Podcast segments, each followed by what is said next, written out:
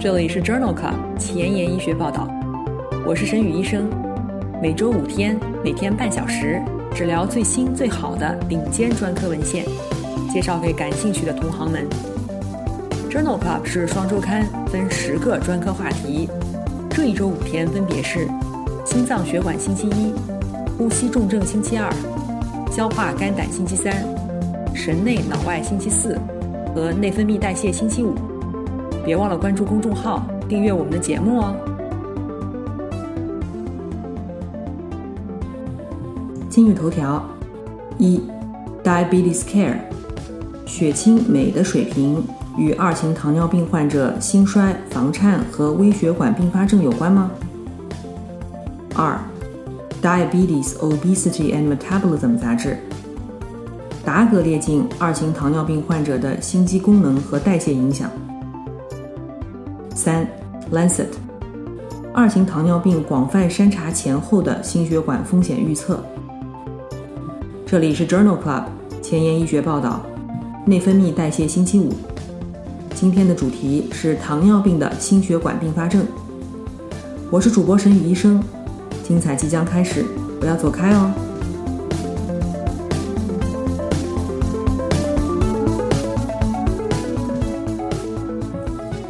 今天的临床实践，我们来聊一聊糖尿病与心血管疾病。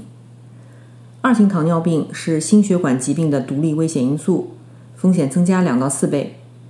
同时，二型糖尿病被认为是冠心病的等危征。没有冠心病病史的糖尿病患者，在十年以内初次发生心肌梗死的风险大于百分之二十。已经患有心肌梗死的糖尿病患者，未来再发心肌梗死的危险超过百分之四十。严格控制血糖、血压、血脂、体重等综合治疗是改善心脑血管病变的重要措施。在既往第四十五期和一百六十五期的内分泌代谢星期五节目当中，我们曾经聊过糖尿病的心血管并发症。其他的糖尿病并发症相关内容包括糖尿病足，在第九十五期的节目当中；糖尿病自主神经病变，在第八十五期的节目当中。糖尿病与认知功能障碍是在第一百五十五期的节目当中，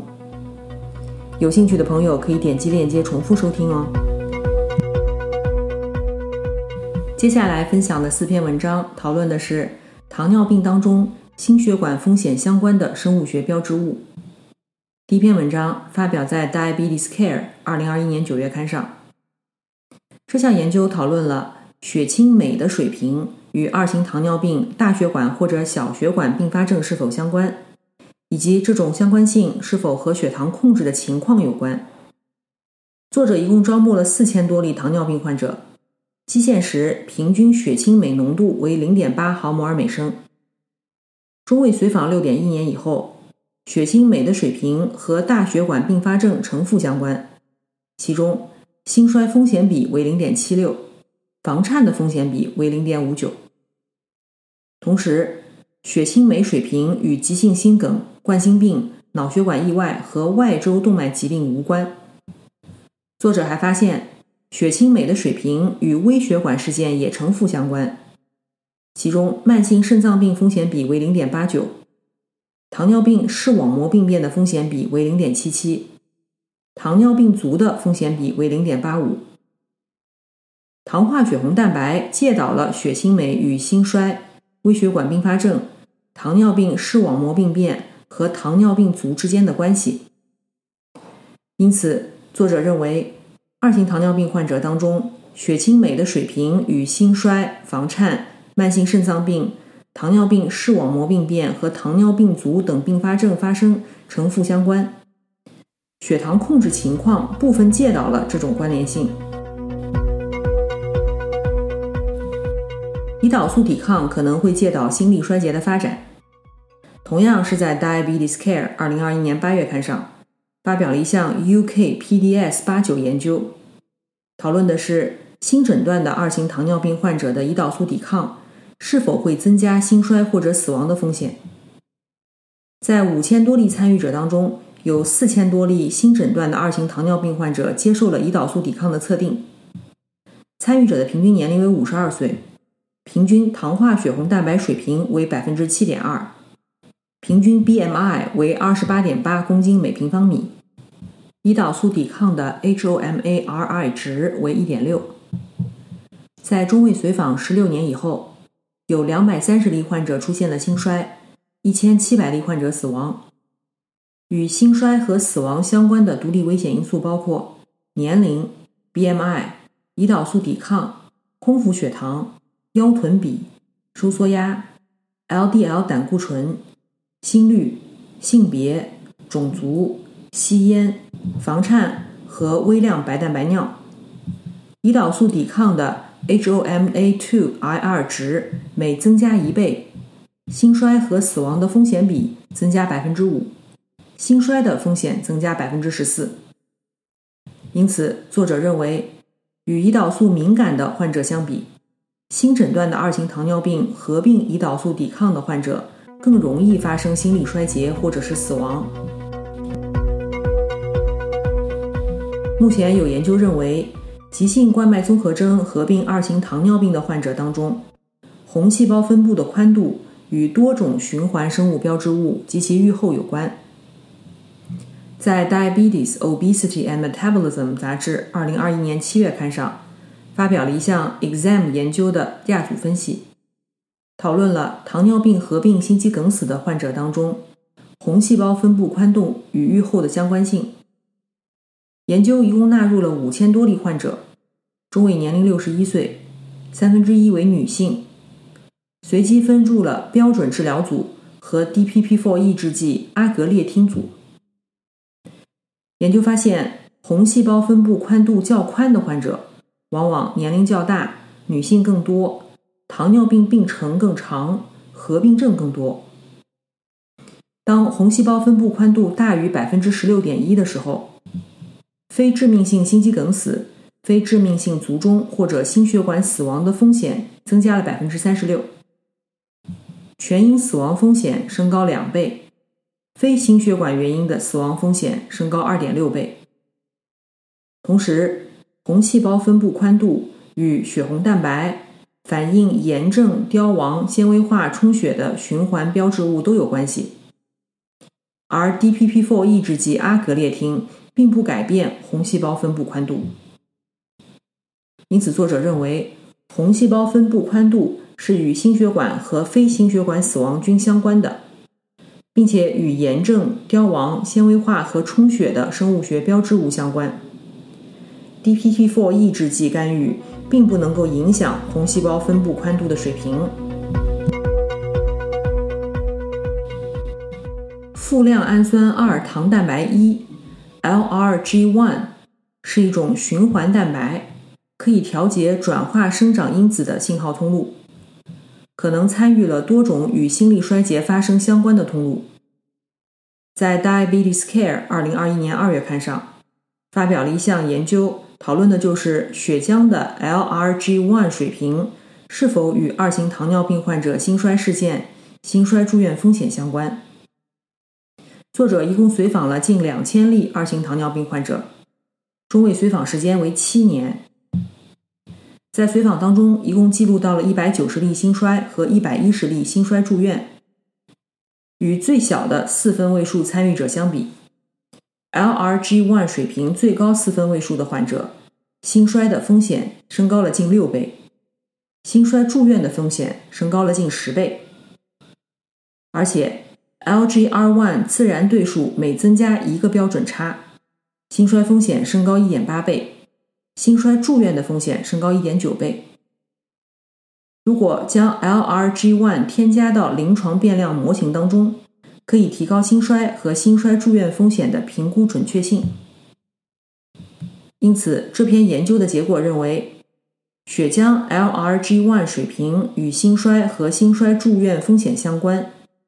这提示 LRG1 可能参与了二型糖尿病心衰的发病机制。接下来分享的两篇文章，我们来讨论一下。糖尿病中心血管病风险预测模型。第一篇文章发表在《Diabetes, Obesity and Metabolism》杂志二零二一年二月刊上，TRS-HFDM 评分是一项糖尿病心梗患者溶栓以后心衰风险的评分系统。这个评分系统主要包括既往心衰病史两分，房颤一分，冠心病一分，eGFR 小于六十毫升每分钟每一点七三平方米一分，尿白蛋白肌酐比值大于三十毫克每克两分。尿白蛋白肌酐比值三十到三百毫克每克为一分。这篇 Accord 研究的事后分析讨论了 TRS-HFDM 评分对于糖尿病合并心衰住院患者的住院时间、死亡时间的预测价值。分析纳入了 Accord 研究当中五千多例患者的数据，平均年龄六十二岁，三分之一为女性。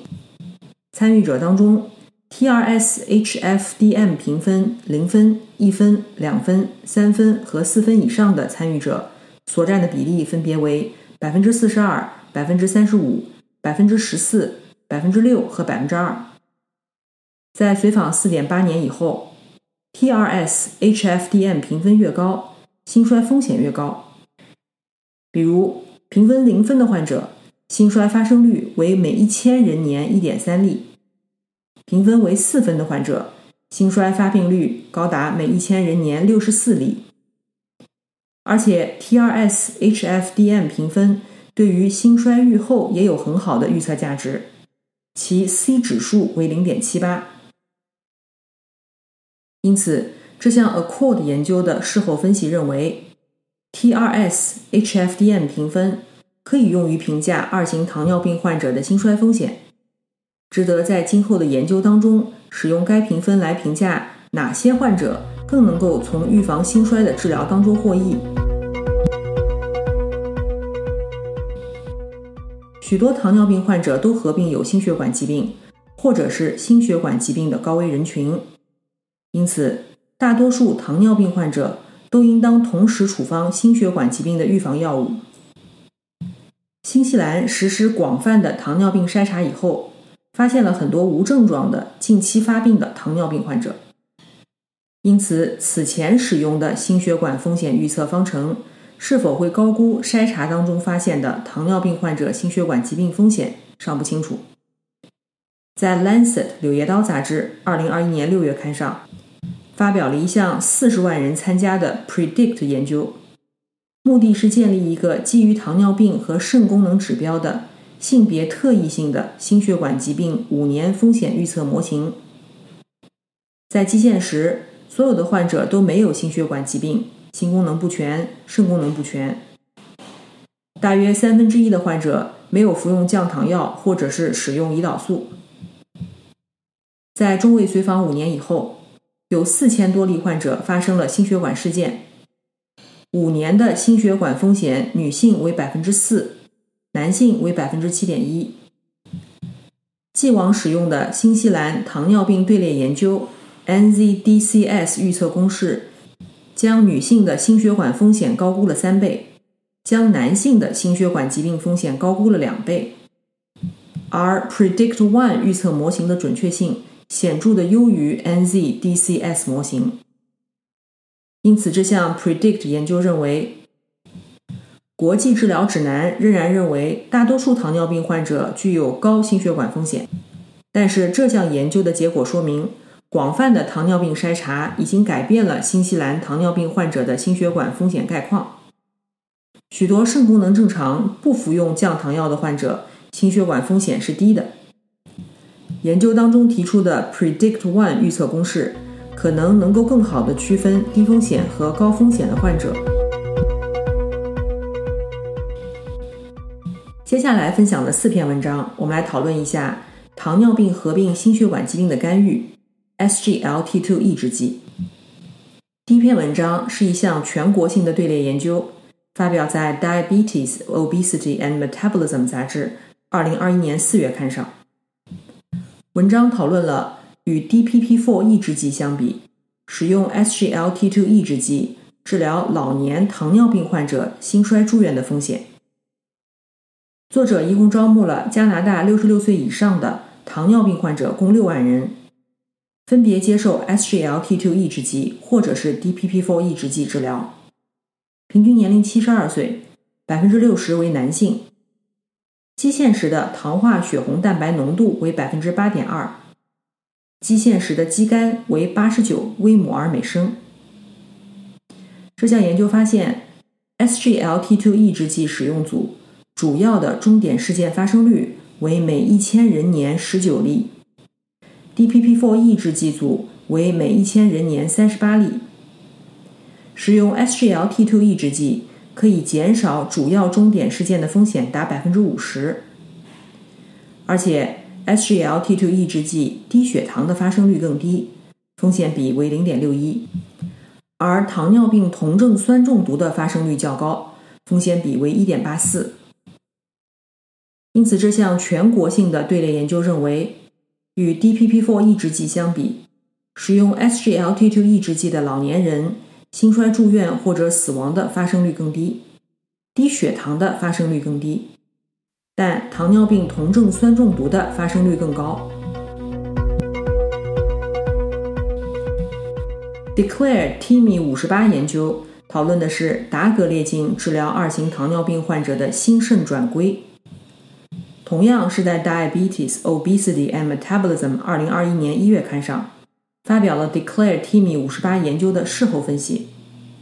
主要讨论的是基线的降糖药物使用对于 SGLT2 抑制剂疗效的影响。分析当中，一万四千人使用了二甲双胍，七千人使用的是磺脲类药物，近三千人使用了 DPP-4 抑制剂。七百五十人使用的是 GLP-1 受体激动剂，有七千人正在使用胰岛素。在分析当中，不论基线降糖药物如何，达格列净均可以减少心血管死亡风险和心衰住院风险，风险比为零点九三。尤其是在基线情况下使用 GLP-1 受体激动剂的患者，心血管疾病方面的获益更大，风险比为零点三七。与安慰剂相比，达格列净同时降低了肾脏相关不良结局的风险，风险比为零点五三。在亚组分析当中，不论基线时是否使用二甲双胍，结论都是一致的。因此，这项 DECLARE-T 米五十八研究的事后分析认为，不论基线降糖药物如何，不论是否使用了二甲双胍。达格列净对于糖尿病患者的心肾转归的影响总体上是一致的。SGLT2 抑制剂和 GLP-1 受体激动剂联合使用时，可能有更大的临床获益，但这一发现仍然需要进一步的研究佐证。同样是在《Diabetes, Obesity and Metabolism》杂志二零二一年七月刊上。发表了一项随机对照探索性的研究，讨论的是达格列净对于没有心衰的二型糖尿病患者的心肌功能及代谢的短期影响。研究招募了正在接受二甲双胍治疗的二型糖尿病患者共四十九例，随机入组安慰剂组或者是达格列净十毫克 QD 组，持续六周。患者平均年龄为六十四岁。BMI 平均为三十公斤每平方米，糖化血红蛋白水平为百分之六点七。与安慰剂相比，达格列净干预以后，患者的体重和糖化血红蛋白均显著下降。心肌的磁共振和 PET 检查同时发现，达格列净对于心肌的功能并没有影响，但是左室做功和左室耗氧量略有降低。左房最大容积显著降低，整体径向应变峰值下降，而整体纵向和周向应变的峰值不变。此外，达格列净还增加了肝脏脂肪酸的摄取率，但是没有改变心脏的摄取率。因此，作者认为达格列净治疗六周以后，心脏做功减少，但是对心脏功能和心脏脂肪酸摄取的影响有限。今天分享的最后一篇文章是一项系统综述和网络荟萃分析，目的是比较降糖药物对于成人二型糖尿病患者体重、血压的影响。荟萃分析当中一共纳入了四百多项随机对照研究和二十七万例患者的数据，评估了九个类别、二十一种降糖药物。研究发现，皮下注射的索马鲁肽是最有效的减重药物，其次是口服索马鲁肽、埃塞纳肽、类拉鲁肽和 SGLT2 抑制剂恩格列净、卡格列净、达格列净和埃格列净。同样的药物也能够有效的降低收缩压。二甲双胍在降低体重和收缩压方面有一定的效果，而 SGLT2 抑制剂比格列酮、埃塞纳肽、索马鲁肽可以降低舒张压。在持续五十二周以上的实验的亚组分析当中，索马鲁肽和 SGLT2 抑制剂均可以持续的降低体重和收缩压。因此，这项荟萃分析认为，索马鲁肽和 SGLT2 抑制剂均可以使患者的体重和血压持续下降，且持续的时间超过一年。这些药物可能是超重肥胖和或高血压二型糖尿病患者的首选治疗方案。今天的节目就聊到这里。如果你真心喜欢我的节目，不用给我点赞。现在就去转发分享吧，和我一起把最新最好的临床研究分享给需要的朋友。下周精彩继续，周一是风湿免疫星期一，不见不散哦。